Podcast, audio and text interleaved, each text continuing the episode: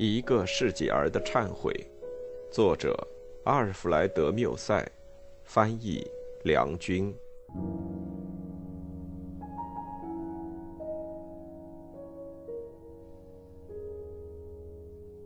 第十章，在我发现这个女人很像我的情妇时，一种丑恶的、不能抗拒的念头忽然占据了我病态的脑子，于是我立即把它付诸行动。在我们恋爱的最初的一些日子里，我的情妇有时不预先约好，便出其不意的来看我。碰到这样的机会，我的小房间里就像是过节日一样，花也送来了，壁炉里的火快活的燃烧着，我还准备了一顿好宵夜，床上也装饰的像结婚用的一样，就为了迎接我那心上的爱人。我坐在镜子下面的长软椅上，常常好几个钟头，静悄悄地望着他，让我们的心做无声的谈话。我望着她，觉得她像仙女马普一样美丽，以致把这我不知在里面哭过多少回的冷清清的小房间变成了天堂。她在房子里，在书堆中间，在凌乱的衣服中间，在弄得乱七八糟的家具中间。在无限凄凉的四壁中间，在这一切寒仓之中，可是它却慢慢的发出了光辉。自从我失掉它以后，这些记忆便不断的缠绕着我，使我废寝忘餐。我的书，我的墙壁都在向我谈起它。这一切使我再也不能忍受，我再不忍看见我的床。当我不是附在床上哭泣的时候，我简直就害怕她。我把这个妓女带回家里，我叫她背向着我坐下来，我又叫她半裸着身体，然后我在她周围收拾我的房间，一如过去我给我的情妇布置的那样。我把靠背椅摆在我所能回忆起来的爱人来访的某一晚上所摆过的地方。照一般的情况。在我们的一切幸福的记忆中，总有某种记忆居于首要地位，或者，倘若它不能算是一种典型的、不能磨灭的幸福的范例，那么某一天、某一点中，这一天、这一点中，总比其他一切时刻都更幸福。在这中间，那么样的一瞬间总会到来的。那时候，人们会像在洛布德维加的喜剧里的主人公戴奥多一样叫道：“幸福的女神呐，请把一枚金钉放在你的车轮中，阻止它再旋转吧。”这样一切都布置好之后，我便在壁炉里升起一把火。我盘着膝坐下来，开始沉醉于一种无限的失望中。我彻底打开心扉。以便更易于感觉到心在绞痛。这时候，我在脑子里低唱着一支提罗尔人的短歌，那是我情妇常唱的一首。从前我长得美丽，粉红雪白花般媚，但如今不比往昔，只因为爱情憔悴，致令我芳容尽毁。我在我心中的沙漠里倾听着这支可怜的短歌的回声。我说道：“看呐，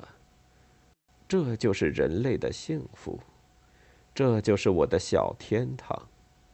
这就是我的仙女马普，她是街上的妓女。我的情妇不见得比她更有价值。”这就是人们在喝过神仙的甘露后，在杯底发现的东西，这就是爱情的尸骸。那可怜的女人在听到我唱之后，竟也唱起歌来。我的脸孔顿时苍白的像死人一样，因为这个沙哑难听的声音，竟会从一个和我的情妇模样相似的人口中出来。我觉得这似乎是我所感受到的一切不幸的一个象征，那是淫荡本身在他的喉咙里作怪，尽管他是那么青春貌美。我似乎觉得我的情妇自从她对我爱情不专之后，也该有她这种声音。我想起了浮士德在布罗根山和一位裸体的年轻女巫跳舞的时候，忽然看见一只红老鼠从他嘴里跳出来的情形。我向他叫道：“你住嘴！”我站了起来，便走进他的身旁。他微笑着坐在我的床上，我躺在他的身边，就像一座放在我的坟墓上的我本人的雕像一般。我要这样请求你们，你们。本世纪的人，你们在目前这个时刻都在追寻你们的欢乐，去跳舞会或者去歌剧院，而且你们今天晚上在你们睡觉的时候，为了催眠，你们也要看几段伏尔泰老头子的陈旧的读神文章，保罗·路易·古里埃的入情入理的俏皮文章，或者我们议会委员会里的某些经济演说。总而言之，你们将呼吸到。你们的某些毛细孔会呼吸到这一朵被理性把它种在我们城市中心的硕大无朋的睡莲花的冷冰冰的香味。我请求你们，如果由于偶然的机会，这本卑微的书落到你们的手上，请不要来一个高贵的鄙视的微笑，不要把肩膀耸得太高，你们也不要用太过自信的语气说我所诉说的病痛是幻想出来的。说人类的理性到底是我们官能中最完美的一种。说在这个世界上，只有交易所的投机事业、赌博场里的纸牌、石桌上的波尔多美酒、身体的健康、对别人的漠不关心和夜里在床上被馨香的皮肤覆盖着的淫荡的肌肉才是真实的。因为，在某一天，在你们稳定而平静的生活当中，可能突然来一个风暴。那些被你们用你们的望河里的净水灌溉滋长起来的美好的树木，可能会遭上帝的飓风的吹袭。你们可能会失望的，无情的先生们，在你们的眼睛里有的是眼泪。我不说你们的情妇可能会背叛你们，这对你们来说并没有比你们丧失一匹马所受到的痛苦更大。但是我要对你们说，你们会在交易所投机失败。对你们说，你们在玩纸牌时，你们也可能会输掉。如果你们不赌博，想想你们的钱，你们的建筑在货币上的清闲，经营上的幸福，这一切都掌握在银行家手里，而银行可能会破产，又既或是在国家金库里，金库也可能不再把它交还给你们。最后，我要对你们说，尽管你们冷酷无情，你们也还可能会爱上某些事物。在你们的腹脏深处，可能有一根神经纤维松弛下来，而你们就会发出一声类乎痛苦的叫喊。在某些日子里，你们会在泥泞的街上徘徊，因为供你们消闲的物质的享乐，你们都已无法找到。甚至当每天实际生活之所需你们也都缺乏时，你们就会形容憔悴，并且可能会茫然地向你们的周围张望一下，而终于无可奈何，在午夜时候跑到杳无人迹的长凳上闲坐。啊，冷酷的人呐！你们是最自私的人，你们是无法模拟的议论家。你们从来既没有失望的行动，也没有打错算盘。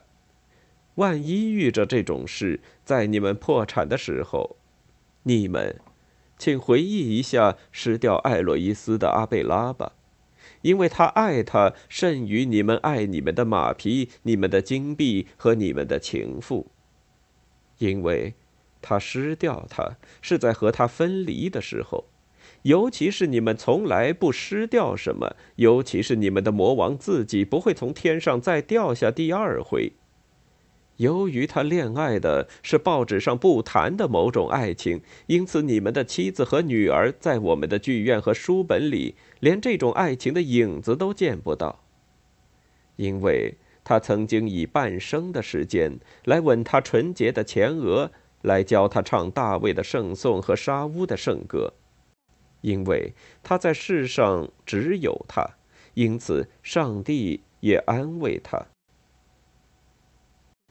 请你们相信我吧。当你们在受苦的时候，你们一定会想起阿贝拉。你们一定不会以从前一样的眼光来看待伏尔泰老头子的痛快的毒神言论和古里埃的完事文章。你们一定会感觉到人类的理性能够医治幻想，却不能医治痛苦。那是因为上帝故意把她造成为一个好的管家妇，却不是一个慈悲的修女。你们一定会发觉，当人的心在说“我什么都不相信，因为我什么都没有看见”的时候，他并没有说出他真正要说的话。因为你们一定会在你们的周围找寻某种类似希望的东西，你们会去摇撼教堂的大门，看看是否还能进去，但是你们将发现，大门已经用墙壁封起来。你们想要做修道士，而那存心嘲弄你们的命运，却以一瓶淡酒和一个妓女来回答你们的愿望。再说。如果你们饮了那瓶酒，如果你们接受了那位妓女，把她带到你们的床上，你们就该知道，从此什么事情都可能会突然发生。